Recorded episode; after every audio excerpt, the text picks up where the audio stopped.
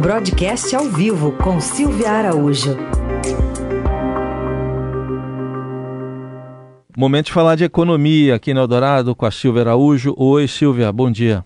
Oi, Raíssen, bom dia, bom dia, ouvintes.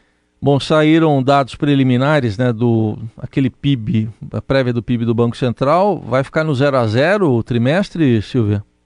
Pois é, né, Raíssa? Na terça a gente até falou um pouquinho, né, sobre estimativa de PIB para esse ano, mas com os dados que foram divulgados até aqui, né, o último dado do IBGE foi o dado de volume de serviços, que que a gente estava esperando no nosso comentário aqui na terça-feira, ele ficou ali na casa de 1,2% em maio de crescimento, e com esses dados do IBGE já coletados, né, de serviços, de varejo, de indústria, no mês de maio, o Banco Central divulgou o seu IBCBR do mês de maio também, e como você falou, é aquela carinha é, do PIB, né, a prévia do PIB que o Banco Central é, mostra para o mês de maio. Bom, o IBCBR ele caiu 0,43%. Então, depois de uma recuperação em meses anteriores, em maio esse indicador do Banco Central mostrou queda. Lembrando que em abril ele tinha mostrado aí uma alta de 0,85%. Com esses dois meses do segundo trimestre de indicadores já divulgados, os indicadores de abril e os indicadores de maio, a gente já pode começar a desenhar o que vai ser a cara do PIB do segundo trimestre do ano. E o pessoal do Projeções Broadcast fez isso e a estimativa para esse trimestre, a estimativa coletada para o segundo trimestre do ano, é de 0 a 0, mais ou menos 0 a 0, Raíssa. Então não deve ter um crescimento aí nesse segundo trimestre do ano. Bom, vamos aguardar. O número oficial do IBGE, mas, como disse a Silvia, o Banco Central já dá aí uma, uma indicação. O Silvia, e agora o pessoal lá do Congresso vai sair para o recesso, aprovando a lei de diretrizes orçamentárias. Vamos ver se esse ano não atrasa o orçamento, né, para o ano que vem.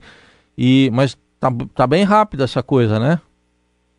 Sim, olha, impressionante. Mais uma vez a gente observa que quando os deputados e os senadores querem, eles aprovam o que eles quiserem em tempo recorde, né?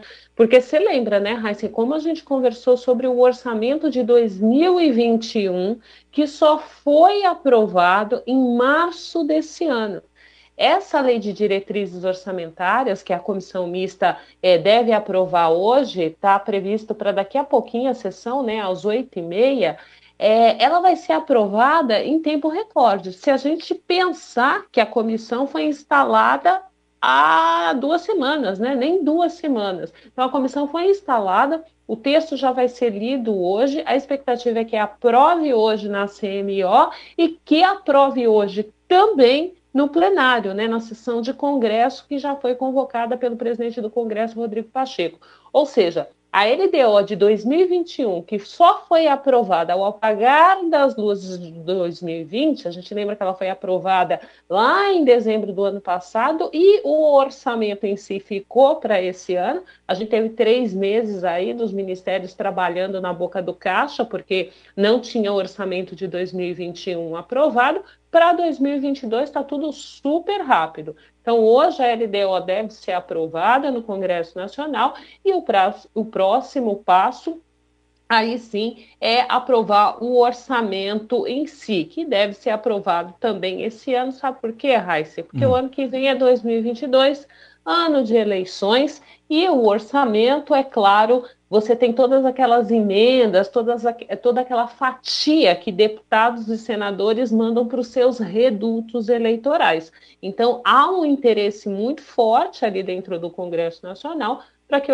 esse orçamento de 2022 seja aprovado é, no seu devido tempo nesse ano de 2021, né? Porque você tem que aprovar o orçamento um ano antes da sua vigência, né? Para ele vigir no ano seguinte.